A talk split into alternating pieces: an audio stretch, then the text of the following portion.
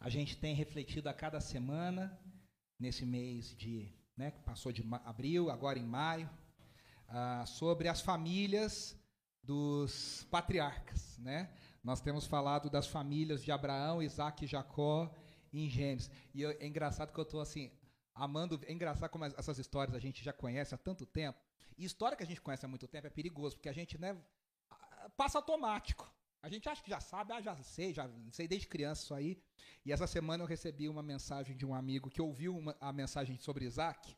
Ele ouviu pelo nosso Spotify, aí eu sempre lembro, né? Que a gente pode compartilhar no Spotify, no YouTube. E aí ele falou assim: Eu nunca tinha pensado sobre Isaac nessa perspectiva. Eu nunca tinha. Ele falou assim: cresci da igreja, sou velho de igreja, e nunca tinha parado para pensar sobre Isaac na perspectiva da passividade, na perspectiva de ser manipulado, de ser enganado. Então, uh, essa é uma série que tem sido muito legal para nossa comunidade. Segunda-feira a gente encontrou com um casal aqui da comunidade também, aliás, com outros amigos também. E aí uma delas falou assim: eu não vou estar domingo, a gente vai viajar, mas eu vou assistir, porque eu não posso perder o próximo capítulo. Eu não posso saber o que, que deixar de perder, eh, deixar de saber o que aconteceu com os filhos de Jacó. Eu falei, tá virando que nem novela, né? Tá, o pessoal tá acompanhando e a gente buscando saber o que que, que, que aconteceu, o que que, que que vai acontecer, né? Então, a cada semana a gente tem olhado aí e agora a gente está na família de Jacó. É uma família sem limites com filhos selvagens. E a gente está aqui na parte 2. Na semana passada, a confusão foi tanto que a gente não conseguiu nem chegar no nascimento dos filhos. Né? Uma confusão de esposa para cá, esposa para lá. E, e aí eu até comecei na semana passada falando o seguinte, eu quero repetir aqui. Quatro coisas para a gente ficar sempre na mente durante essas mensagens, né? Primeira coisa que a gente viu semana passada e vai ver hoje de novo, que Deus permite que algumas situações de fracasso, de erro, de vergonha, voltem na nossa vida para a gente enfrentá-las e vencê-las. A gente falou isso em Jacó, né? Jacó que era o enganador, Jacó que enganou o pai, Jacó que fez o que fez. Quando ele chegou na casa do tio, ele foi enganado pelo tio. Ele viu o que é sofrer na própria pele. Ele viu a vergonha, ele viu o engano, ele viu a dor de ser enganado. Então Deus permite que a gente se reencontre com essas situações de novo, né? Que a gente vença essas situações, que a gente aprenda com elas, né? A segunda coisa que eu disse, quero repetir, é que se a gente não pedir a graça de Deus, e se a gente não lutar contra as coisas intencionalmente, com a graça de Deus, com a sabedoria de Deus, com muita sabedoria, as situações ruins da nossa família, elas se repetem nas nossas vidas. Eu sempre, eu até brinquei e disse que alguns irmãos nossos chamam isso de maldição hereditária, né? a gente não crê em maldição hereditária dessa forma. A gente crê que na cruz de Cristo, na salvação, todas as maldições foram quebradas. Mas tem padrões de comportamento e de pensamento que são passados de pai para filho. E se a gente não luta contra ele, se a gente não para para pensar, se a gente não pede a graça de Deus, essas situações vão se repetindo. Elas vão se repetindo e vão perpetuando um comportamento ruim. Então, na família de Abraão, Isaac e Jacó, homens que Deus chamou, homens que Deus separou, nós vemos a mentira se perpetuando. Nós vemos o favoritismo entre filhos, entre esposas se repetindo. Nós vemos a, a, a animosidade entre irmãos se repetindo. Então, quer dizer, eu tenho certeza que cada um aqui na sua família tem histórias para contar de padrões e de coisas que se repetiram na sua família. Ah, meu avô era assim, meu pai foi assim, agora eu estou lutando para não ser assim. A gente tem essas situações. Né? E a Bíblia nos mostra que se não for a graça de Deus, a gente realmente não consegue vencê-las.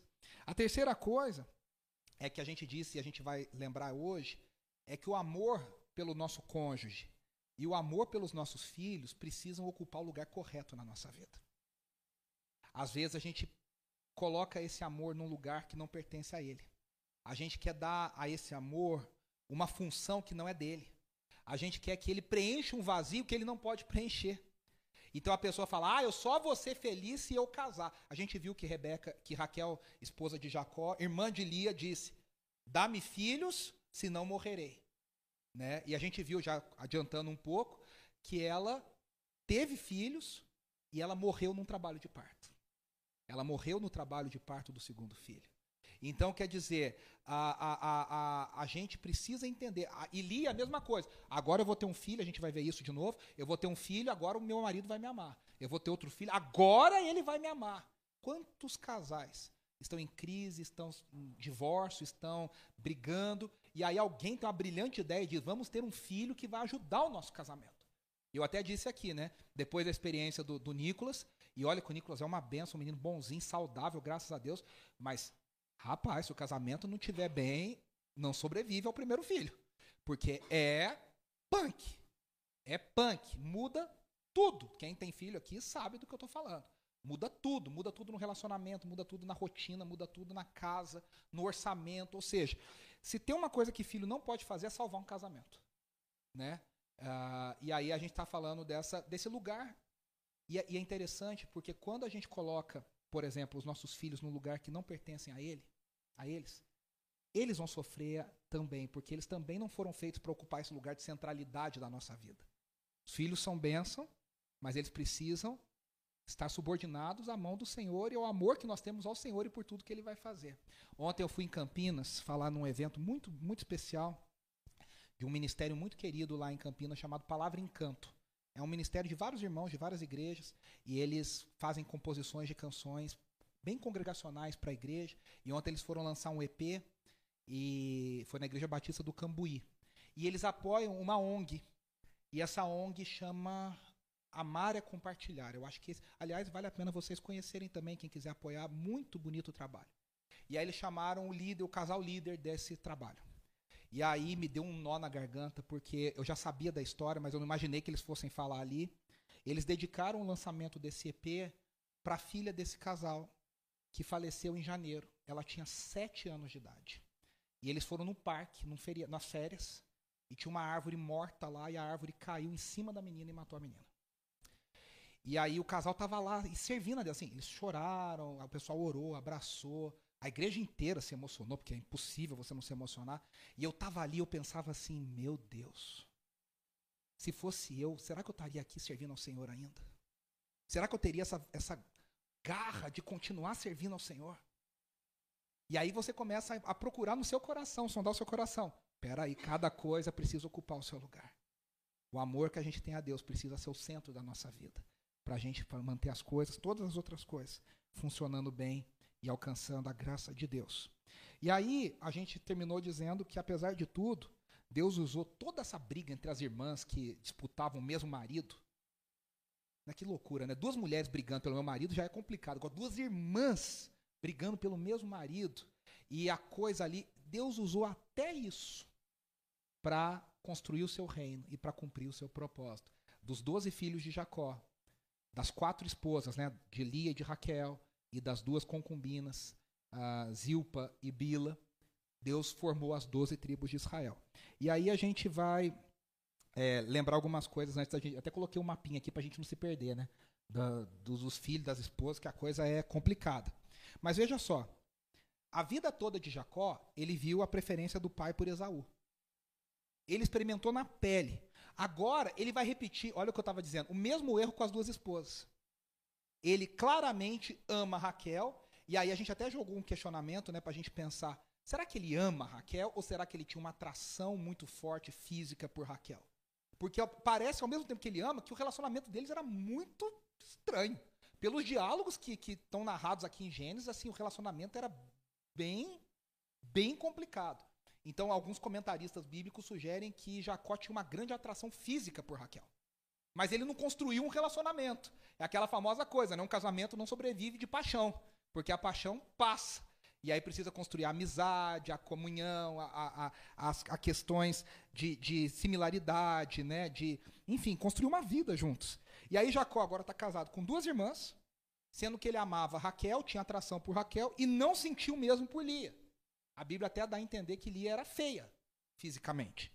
E aí isso vai gerar uma grande trama de inveja e de intriga entre essas duas irmãs, que vão disputar o coração do mesmo homem. E aí a gente lembrou, né, eu quero só relembrar aqui também que no mundo antigo, você fala assim, ah, mas peraí, podia casar com duas? Então, nesse mundo podia. Mas a Bíblia sempre é interessante, porque toda vez que um homem é casado com mais mulheres, dá confusão. Nunca, não tem um exemplo bíblico, não tem um exemplo bíblico de alguém que fala, assim, não, isso aqui tinha duas, três mulheres e olha, foi uma benção. Não tem. Todas as vezes que entrou mais mulheres na conversa, gerou confusão. É uma forma de Deus dizer, pode, mas eu não aprovo. Né? E depois, futuramente, quando Deus estabeleceu a sua lei, parou com isso. Agora, cada homem tem uma só mulher. Né? do jeito que foi criado no jardim do Éden, Eva para Adão, né? Mas aí o pecado entra e a gente começa e essa história de poligamia nunca deu certo. Nunca deu certo. Eu disse até, né, que hoje no mundo de hoje, você fala assim, a poligamia, embora exista por aí, a gente saiba, uh, não é aceita. É, mas e as famílias que hoje enfrentam dois, três divórcios? E aí um tem filho de um com a filha do outro, que casou com a irmã do outro. E aí você vai e vai e vai. Quando você vê, ah, esse é meu filho, esse é meu enteado, esse é filho de não sei quem, esse aqui é parente não sei da onde. As famílias hoje também têm essa configuração. Enfrentam essa luta, essa dificuldade. A gente fala, é possível? Claro que é possível. Deus derrama a sua graça? Deus derrama a sua graça. Mas eu tenho certeza que essas famílias também enfrentam muitas lutas. Porque família em si já enfrenta a luta. Você imagina vários núcleos familiares envolvidos numa mesma convivência. Então, é isso que está acontecendo aqui. Lia foi colocada pelo pai numa posição muito delicada. O pai falou: você vai lá e entra na tenda de Jacó, você finge que é tua irmã. E aí ela se viu casada com um homem que ela amava, mas que esse homem não a amava. E ela passou por desprezo a vida toda. Ela já sabia que ela era menos bonita que a irmã, e agora ela vai passar uma vida sendo a parte menos desejada que, que ela vai fazer? Uma jornada de busca por amor. E ela vai usar cada filho que ela vai tendo para tentar conquistar esse amor. Eu até disse, eu até quero lembrar né, que muitas esposas, às vezes, se sentem assim. Não que o marido tenha outra necessariamente, mas às vezes é o trabalho, é o lazer, são os amigos. E quantas esposas reclamam, às vezes, olha, eu preciso ficar conquistando a atenção, o amor do meu marido, porque parece que eu estou sempre em segundo plano. Só que aqui há uma grande reviravolta, né? E aí, quando a gente terminou na semana passada, a gente, algumas coisas ficaram bem claras. A primeira foi a passividade de Jacó. Quem não ouviu pode ouvir lá no YouTube ou no Spotify, né? Uma mulher brigava aqui, a outra brigava ali, a outra puxava para cá, a outra puxava para cá. E a história, é, Jacó é um fantoche. Em nenhum momento ele falou, gente, para aí, para aí, vamos decidir isso aqui. Não, uma pessoa chegou ao ponto, a gente vai relembrar essa história. Uma irmã comprou o direito da outra a dormir com, com o marido. E ele fala, ah, tá bom, quem que disputaram aí? Ah, é com ela? E via, quer dizer, uma passividade, repetindo mais uma vez o problema do seu pai. Só que agora, nos nascimentos dos filhos, uma, uma coisa entra em cena. A graça de Deus começa a operar. Deus não estava nessa história. Jacó casou, não orou. Jacó foi enganado, não orou. Jacó casou de novo, não orou. As coisas acontecendo, ele não orar, não falaram com Deus. Não tem Deus nessa história. Só eles fazendo sabe? É, é, armadilha para um, armadilha para outro, situação complicada para um. Só que agora, quando os filhos começam a nascer, Deus retoma a narrativa. Não que ele tivesse fugido, mas ele fala: peraí, gente, vamos deixar claro. E aí a mão de Deus vai guiando esse processo no meio dessa loucura. E aqui há uma intencionalidade, eu quero que você preste atenção. Lia, ela é desprezada, e veja, Deus tem uma queda pelos desprezados. Deus ama os desprezados. Deus ama. O apóstolo Paulo diz que Deus escolheu aquilo que não é para envergonhar aquilo que pensa ser, e Deus escolheu as coisas loucas para envergonhar as coisas sábias. Quando Deus vê alguém desprezado, Deus olha e diz: Eu tenho que estar ao lado dessa pessoa, eu sou o Deus daqueles que são desfavorecidos. Quando Deus vê a situação que Lia foi colocada, o coração de Deus se volta para Lia. E o que, que acontece? Lia se torna frutífera, ela começa a ser muito fértil, ela começa a engravidar e ter muitos filhos. E a Bíblia não diz que Raquel não podia ter filhos. A Bíblia diz que Raquel não tinha filhos. O que dá a entender que Deus parou o processo fértil na vida de Raquel também por uma intencionalidade. Ah, só que a gente vai ver aqui agora nesse como é que essas coisas aconteceram. Então, o nascimento dos doze filhos. Os três primeiros filhos de Jacó com Lia estão aqui Ruben, Levi e Issacar, eles mostram qual era o foco de Lia. Usar os filhos para ganhar o amor do marido. Veja só, Ruben foi o primeiro. Significa, o Senhor viu a minha infelicidade. Que em, em hebraico é Ra, que é ver, e Ben, filho. Então, Ra, Ben, Ruben é ele, o, o filho que viu. O filho que viu. Que é o mesmo, ou, ou, ou até, veja, um filho que é o mesmo termo para dizer que Deus viu que Lia era desprezada. E aí ela diz quando o menino nasce: Agora certamente o meu marido me amará. Só que não amor. Aí nasce o segundo, que é. Ah, desculpa, é Simeão. Até errei aqui, ó. Rubem Simeão. E aí, quando nasce Simeão, ela diz: O Senhor ouviu que eu sou desprezada. Veja, em Rubem, Deus viu, em Simeão, Deus ouviu. E aí ela diz: O Senhor ouviu que eu sou desprezada. E aí a gente percebe que ela continua se sentindo não amada. Ou seja, o primeiro filho não conquistou o que ela queria, ela tenta no segundo. E vamos ver se no segundo. Aí vem o terceiro, Levi, que significa se tornar apegado. Que é a esperança do quê? Que Jacó se apegaria a ela, agora que ela deu três filhos para ele. Poxa, três ele não pode ignorar. Ele vai se apegar a mim, ele vai me amar, porque ele não pode deixar de me amar, sendo que ele não pode ignorar que eu tenho três filhos. Então, nesses três primeiros nomes, nós vemos que essa mulher buscava um marido que a visse, que a ouvisse e um marido que a amasse. E aí, no nascimento do quarto filho, há uma mudança de perspectiva de Lia. O quarto filho é Judá. E Judá significa louvor. E ela está dizendo: Louvado seja Deus que me deu esse quarto filho. É o primeiro filho que ela não coloca o foco na situação com o marido. Ela coloca o foco na graça de Deus que deu a ela um quarto filho. E aí ela decide louvar a Deus pelo que Deus está fazendo. E aí a gente não entende bem porquê, mas depois que Judá nasce, Lia para de ter filhos. Ela para de engravidar. E aí o texto bíblico ah, não deixa claro isso, mas talvez até Jacó tenha parado de procurá-la, então ela não conseguia engravidar mais porque ela, mesmo com tudo que aconteceu, ela não ganhou o amor do seu marido. E aí agora vem a outra irmã, que é bonita, que é amada, mas mesmo assim se sente vazia. Fica uma lição, né? Nunca tá bom. O buraco na nossa vida é aquele que a gente nunca acha que tá bom. A gente acha, ah, se eu ganhasse tantos mil reais. Se você ganhasse, você ia achar outra coisa para reclamar. Ah, se eu tivesse o cabelo, não sei de que jeito. Quem tem o cabelo do jeito que é o do outro. É ou não é? a gente tem uma insatisfação eterna. Ah, se quando acontecer, aí eu vou ser feliz. Balela. Raquel tinha beleza, Raquel tinha o amor do marido, e mesmo assim Raquel sentia que algo estava faltando. O que, que aconteceu? Ela começou a ver a irmã tendo filho, e no mundo antigo ter filho era uma bênção para a mulher, era, uma, era um elogio para a mulher. E aí ela começa a ver que ela não tem, ela não tem, a, a irmã já tem quatro. Aí ela chega para o marido e fala: ou você me dá filhos, ou eu vou morrer. Isso mostra bem a idolatria no coração dela.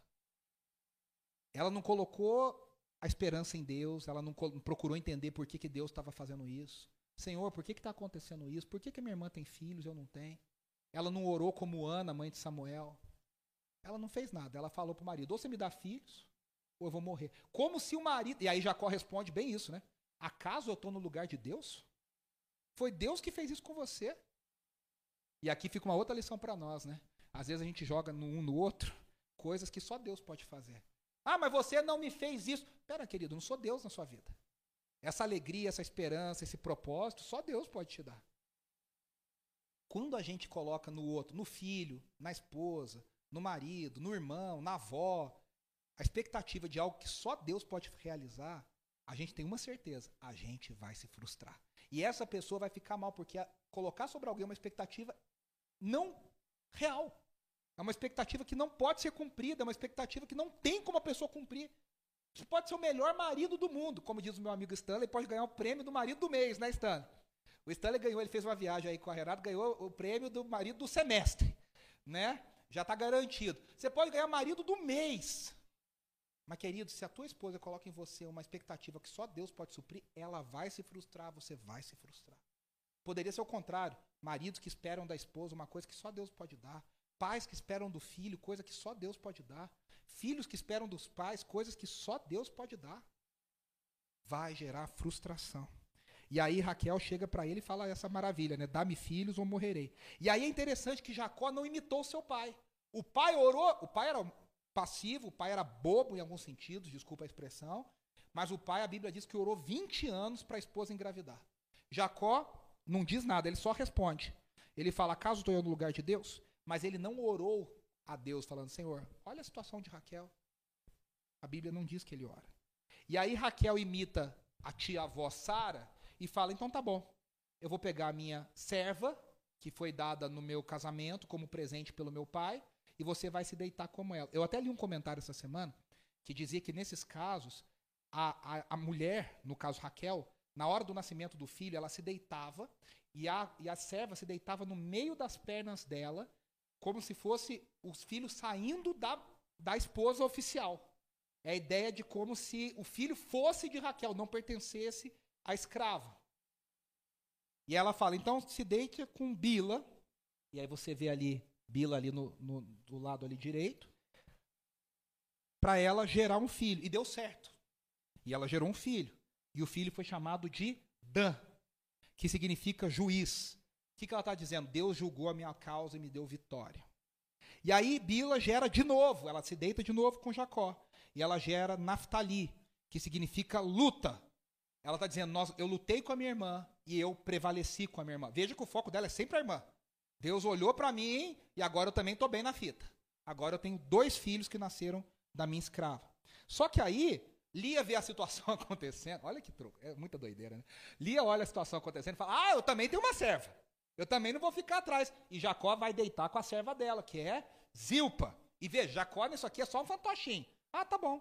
Ah, beleza. Ah, eu vou. E aí, uh, Zilpa gera uh, dois filhos. Ela gera Gade, que significa sorte. Ela está dizendo: Eu tive sorte de ter mais um filho.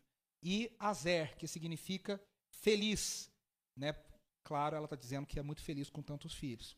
Só que agora, veja, acontece uma coisa que lembra muito o episódio quando Jacó compra de Esaú o direito de primogenitura. O que, que Jacó faz? Esaú queria um ensopado de lentilhas. E aí ele fala: tá bom, eu te dou um ensopado de lentilhas, você me dá o teu direito de primogenitura. Aqui acontece algo muito semelhante. Rubem, o primeiro filho de Lia, o primogênito, vai colher e ele colhe umas flores que são chamadas de mandrágoras que são conhecidas naquela época como afrodisíacas e que ajudavam na fertilidade das mulheres. E aí ele traz para a mãe e fala: Ó, oh, mãe, eu trouxe flor, querendo dizer, para você engravidar e gerar mais filhos. Raquel fica sabendo e fala: Me dá essas folhas aí que eu quero para mim. Aí Lia fala: Não, meu filho trouxe para mim. Ela fala: Se você me der, eu deixo Jacó deitar com você essa noite. E aí Lia vende para Raquel essas mandrágoras, ou seja, essa possibilidade de engravidar. Só que veja, Deus mais uma vez vai dizer, não é essa folha que faz engravidar, sou eu que mando quem, na, quem nasce ou não nasce. O que, que acontece? Lia se deita com Jacó e engravida. Ela ficou um tempo sem ter filhos, e aí, justo quando ela não usa as flores, a planta lá que era afrodisíaca, ela engravida. E aí ela dá à luz a um filho chamado Issacar, que significa recompensa. E o último, o, sexto filho de Lia se chama Zebulon, nome bonito, hein, para quem. Ah, dá tempo ainda de trocar Gustavo, Zebulon é muito mais bonito. É, que significa honra. E aí, por último, o texto diz que a Bíblia, a Bíblia diz que Deus se lembra de Raquel. E ela concebe, veja, o texto é bem claro, não por causa da mandrágora. Ele concebe porque Deus olhou para ela. E ela dá à luz a um filho e ela chama esse filho de José. E ela diz que Deus acrescente a mim outros filhos. E aí o texto que a gente leu semana passada não conta, mas ela teve outro filho que se chamou Benjamim. Na verdade, ela deu um outro nome. Eu me esqueci qual foi o nome que ela deu. Ah, peraí, deixa eu ver se eu notei. Não, notei. Acho que é Benani, alguma coisa assim. Ela dá um nome, só que Jacó troca o nome dele e dá o nome de Benjamim, porque ela morre no parto. E aí Jacó coloca o nome de Benjamim. Ah, e aqui fica uma ironia, né? Que é dá-me filhos ou morrerei, e ela acaba morrendo num trabalho de parto. Veja, algumas aplicações importantes. Primeira coisa, eu já falei e vou repetir: cuidado com as falsas expectativas. Só Deus pode nos dar o perfeito amor. Só Deus pode completar esse buraco de existência. Nenhum ser humano na Terra consegue cumprir e completar isso. Segunda coisa que a gente viu: Deus se volta por desprezado. E é interessante porque Lia foi a desprezada. E veja, o Messi, lembra que eu falei da semente messiânica? De onde o Messias vai nascer? De tantos filhos, de onde vem a semente messiânica? De Judá. Jesus é o leão da tribo de Judá, é de Davi, o maior rei da história de Israel, que vem de Judá e depois o próprio Cristo, o Messias.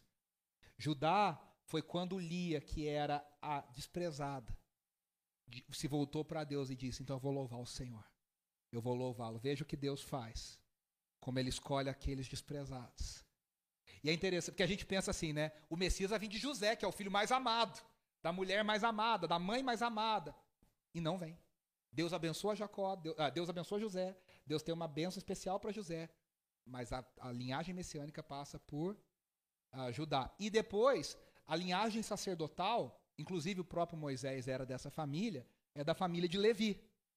Ou seja, Deus também escolhendo dos dois filhos de Lia aquilo que ele faria na vida de Israel. A terceira lição é: maridos não sejam passivos, liderem as suas esposas, liderem as suas famílias, não deixem a coisa acontecer ao léu. Maridos ausentes causarão destruição nos seus lares, né? E, e aí a gente já uh, falou sobre isso. E agora a gente vai para um texto. Eu falei do This Is Us na semana passada. Uh, a gente vai saltar alguns anos. Que nem o This Is Us, a gente vai fazer um fast forward. A gente vai lá para o futuro ver ah, algumas coisas muitos anos depois. A gente acabou de ver o nascimento dos filhos de Jacó e agora nós vamos ver todos eles adultos e Jacó no fim da sua vida morrendo. E olha o que, que acontece. Gênesis 49, do 1 ao 28. Diz assim: Então Jacó chamou seus filhos e disse: Ajuntem-se ao meu lado para que eu lhes diga o que lhes acontecerá nos dias que virão. Só, só um adendo aqui. Perceba que Jacó, ele não vai simplesmente dizer alguma coisa, ele vai profetizar algo para os seus filhos.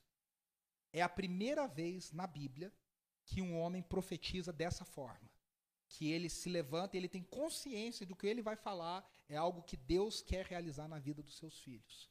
Então, e é bonito porque no hebraico a gente não alcança isso, né? A gente não consegue entender, mas no hebraico esse texto ele é todo poético.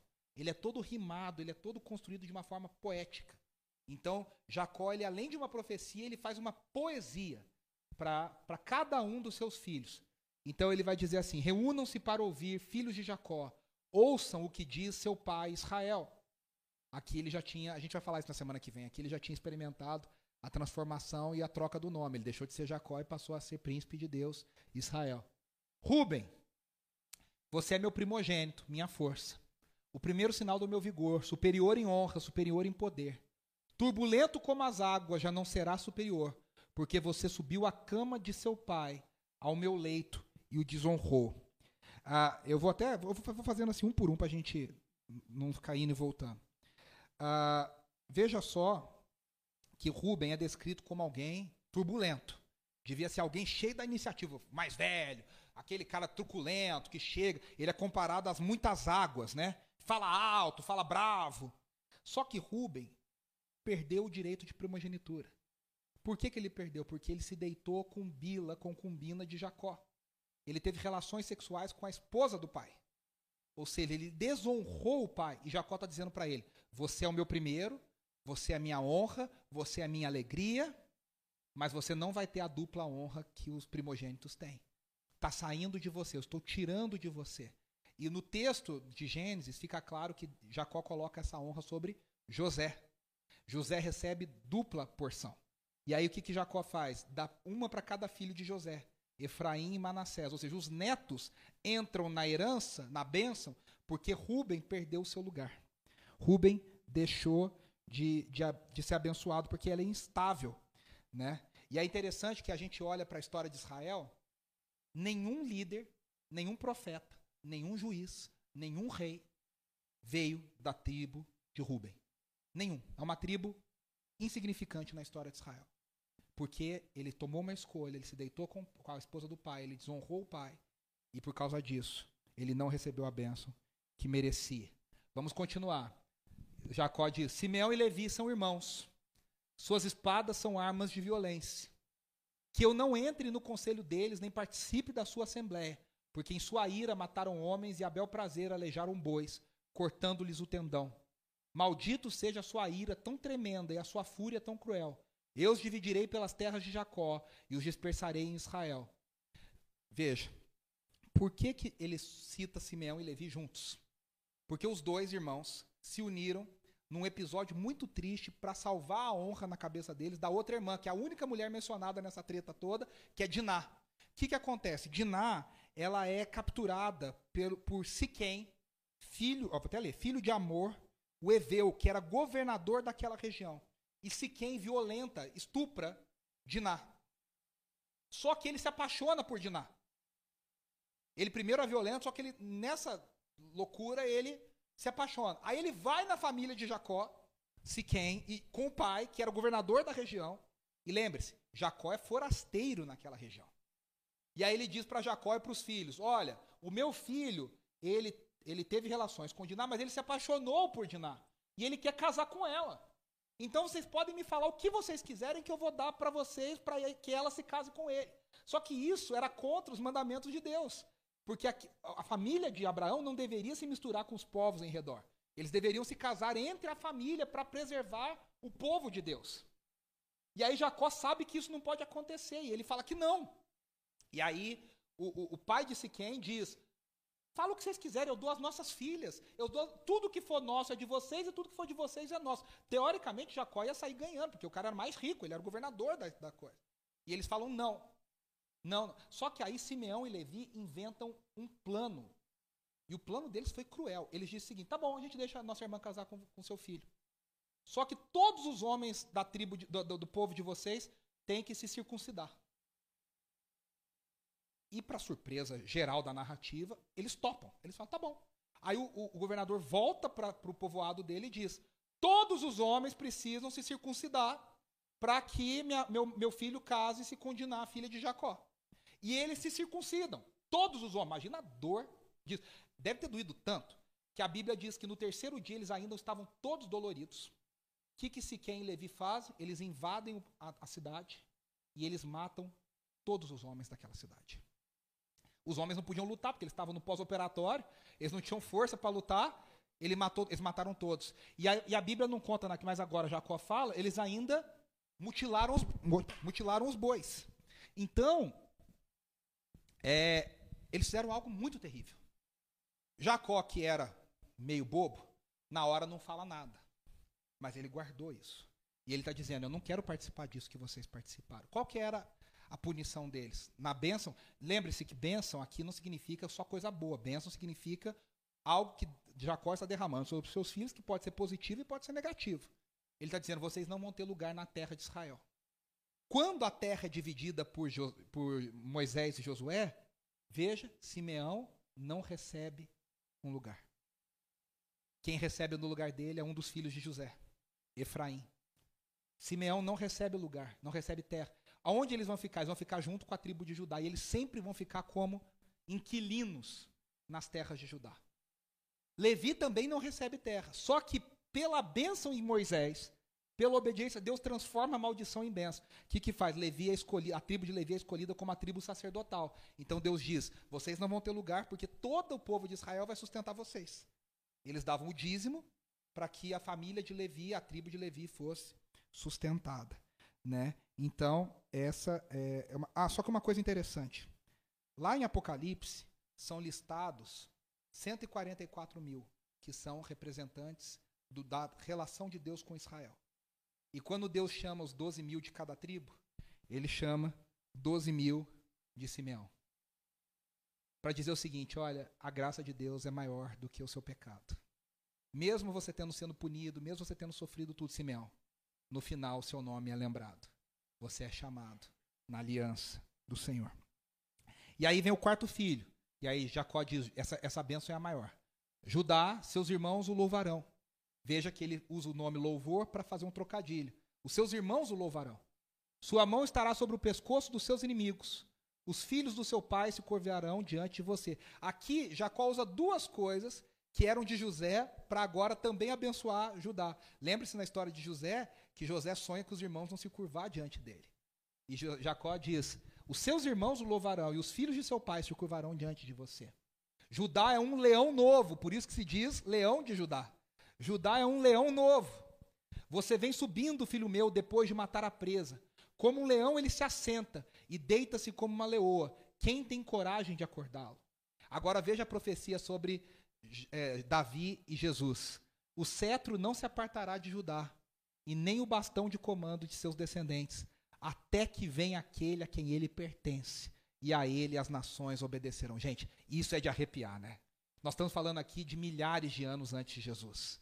E Jacó, possuído pelo Espírito de Deus, abençoa seu filho Judá e diz: a, a, o cetro ficará sobre o seu filho até que ele ache quem ele pertence, e a ele as nações obedecerão. E aí diz assim: ele amarrará o seu jumento a uma videira, o seu jumentinho ao ramo mais seleto. Lavará vinhos nas, no vinho as suas roupas, no sangue das uvas as suas vestimentas. Seus olhos serão mais escuros que os vinhos, seus dentes mais brancos que o leite. Querendo dizer da prosperidade, da bênção. A bênção de Jacó inclui o louvor dos seus irmãos, a vitória militar sobre os inimigos, os irmãos que se curvariam diante dele e a autoridade de um leão. Veja, quando que os irmãos se curvaram diante de Judá? Em Davi, todas as, as tribos se curvaram diante de Davi, e em Jesus, todo Israel se curva diante de Jesus.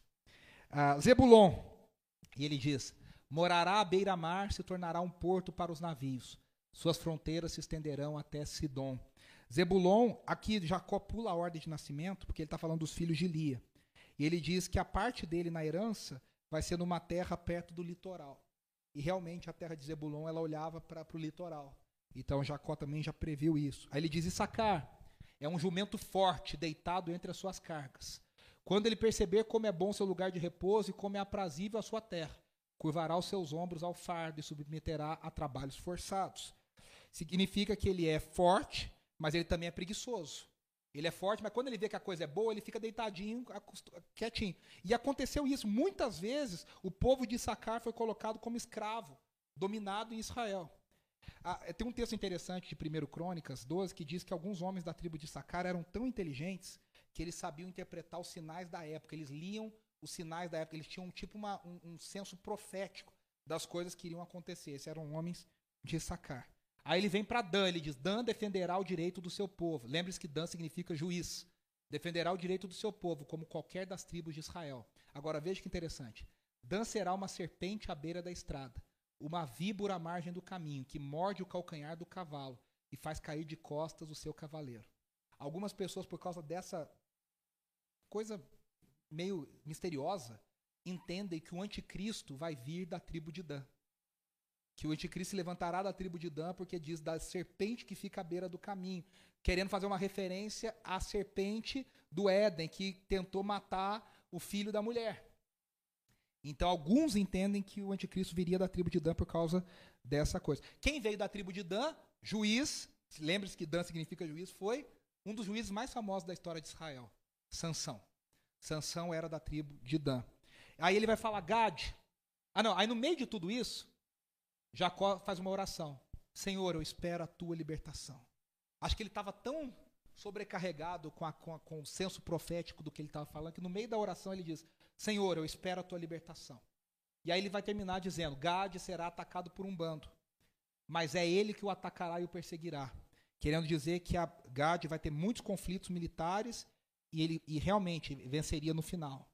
Aí ele vai dizer: Azer, a mesa de Azer será farta ele oferecerá manjares de rei. A bênção é muito curta, mas é significativa, né?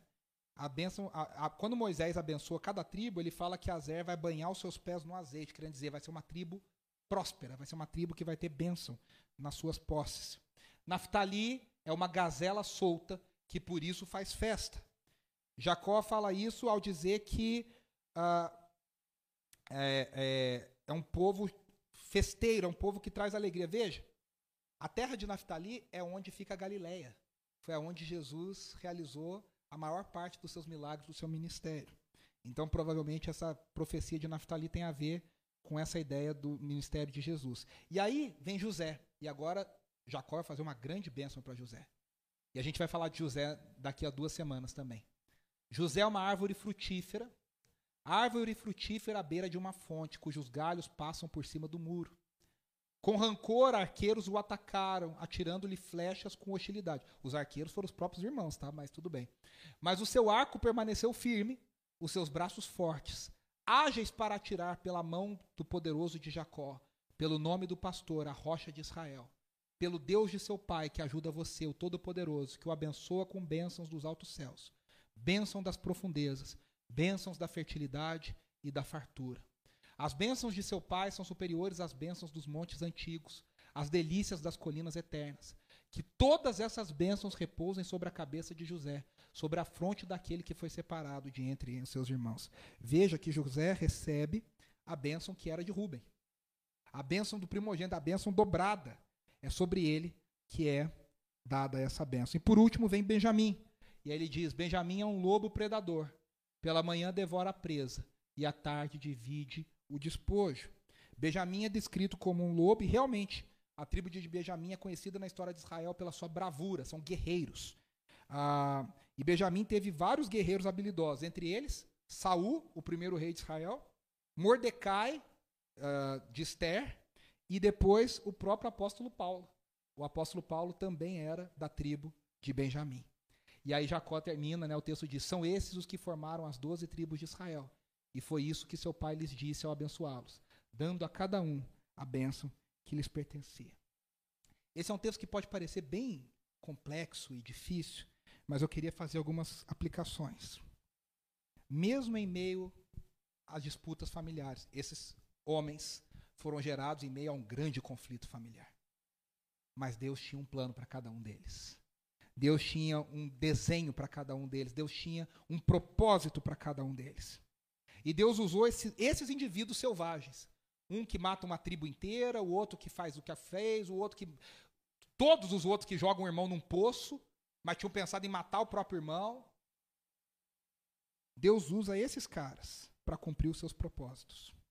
Jacó, apesar da passividade no final da sua vida, transformado por Deus, ele é usado como boca de Deus para abençoar os seus filhos, para declarar o destino profético dos seus filhos, para dizer qual papel que cada tribo de Israel iria fazer. Meus irmãos, Deus tem um plano para cada um de nós. Deus tem um propósito para cada um de nós, como ele tinha para cada uma das tribos de Israel. Ele tem um plano específico para cada um. E a gente pode confiar na sua fidelidade, no seu amor sabendo que Deus vai nos guiar na nossa jornada de vida. Ah, mas a minha história de vida é muito triste. Ah, minha história de vida, eu, eu, meu pai não me queria, minha mãe não me queria, eu fui um acidente. Não importa. Deus tem um propósito para cada um de nós. Ele vai cumprir o seu propósito para cada um de nós. Agora veja, as nossas ações e as nossas decisões também têm um impacto muito grande na história da nossa família. Cada decisão de cada filho, a decisão de Jacó, a decisão de Lia, a decisão de Raquel, teve um impacto na história dessa família. Nós, como pais, temos que saber o impacto que nós temos na vida dos nossos filhos, o poder das nossas palavras de bênção na vida dos nossos filhos, o poder de abençoarmos o destino dos nossos filhos, para que eles cumpram aquilo que Deus quer que eles cumpram, para que eles atinjam aquilo que Deus quer que eles atinjam. E na nossa própria vida, mas acima de tudo, o que fica mais claro para nós aqui é que Deus pode transformar qualquer maldição familiar em bênção. Deus pode usar qualquer maldição para transformar em bênção para o seu propósito ser cumprido. Aqui fica muito claro, né? Levi, que tinha sido amaldiçoado, foi abençoado. Judá, que nasceu no meio da confusão e também errou várias vezes na sua vida, mas foi abençoado e dele ele teve o privilégio, né? Olha que coisa linda. Da família dele vem Davi, da família dele vem o próprio Cristo. Que privilégio, que benção.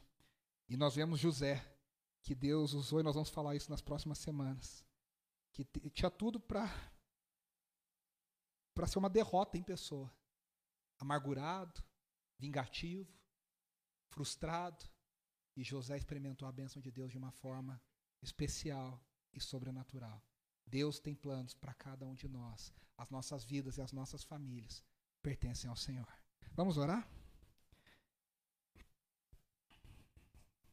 Presente a Deus aí a sua família, a sua vida, a vida dos seus pais, a vida dos seus irmãos, a vida dos seus filhos. Presente a Deus, um, lembre-se aí você também da sua história, da sua família, do histórico, das lutas, das dificuldades, das brigas, dos entreveros, das bênçãos.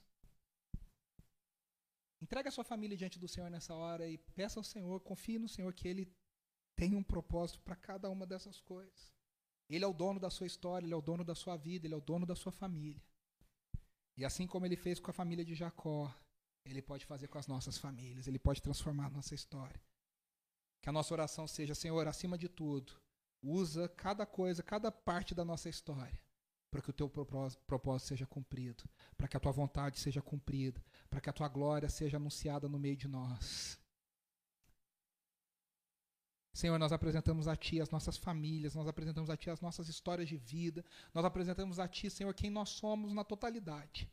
Assim como o Senhor fez com Jacó, de uma família tão bagunçada, com filhos tão bagunçados, com uma história tão difícil, e mesmo assim o Senhor cumpriu o seu plano, e o Senhor deu a, Abraão uma nação a partir dele.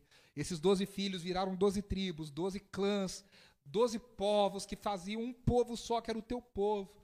É desses doze que vem Davi, é desses doze que vem o Messias, Jesus Cristo, nosso Salvador. E agora em Jesus nós também somos parte da promessa de Abraão. E nós temos a certeza que, da mesma forma que a família de Jacó, as nossas famílias são tuas, Senhor. Usa a nossa história, usa a nossa vida, nos dê sabedoria. Senhor, dê sabedoria para gerar maridos que sejam líderes nas suas casas, esposas que sejam ah, abençoadoras nos seus lares, para os seus maridos, para os seus filhos. Senhor, nos dê filhos que sejam para bênção e não para maldição. Que através dos nossos lares, através das nossas casas, o teu plano seja cumprido nas nossas vidas. Nos dê sabedoria também, Senhor, de colocarmos a nossa expectativa somente no Senhor. Não nos nossos cônjuges, não nos nossos pais, não nos nossas, nas nossas heranças, não nos nossos filhos, mas somente no Senhor.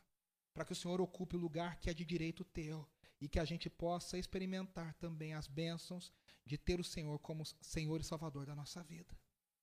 Que essa seja a nossa oração, no nome de Jesus. Amém, amém e amém. Nós estamos encerrando aqui a nossa celebração. Deus te abençoe. Não sai daqui sem dar um abraço na pessoa perto de você. Você que esteve online conosco, Deus te abençoe. Até semana que vem. Abração, gente.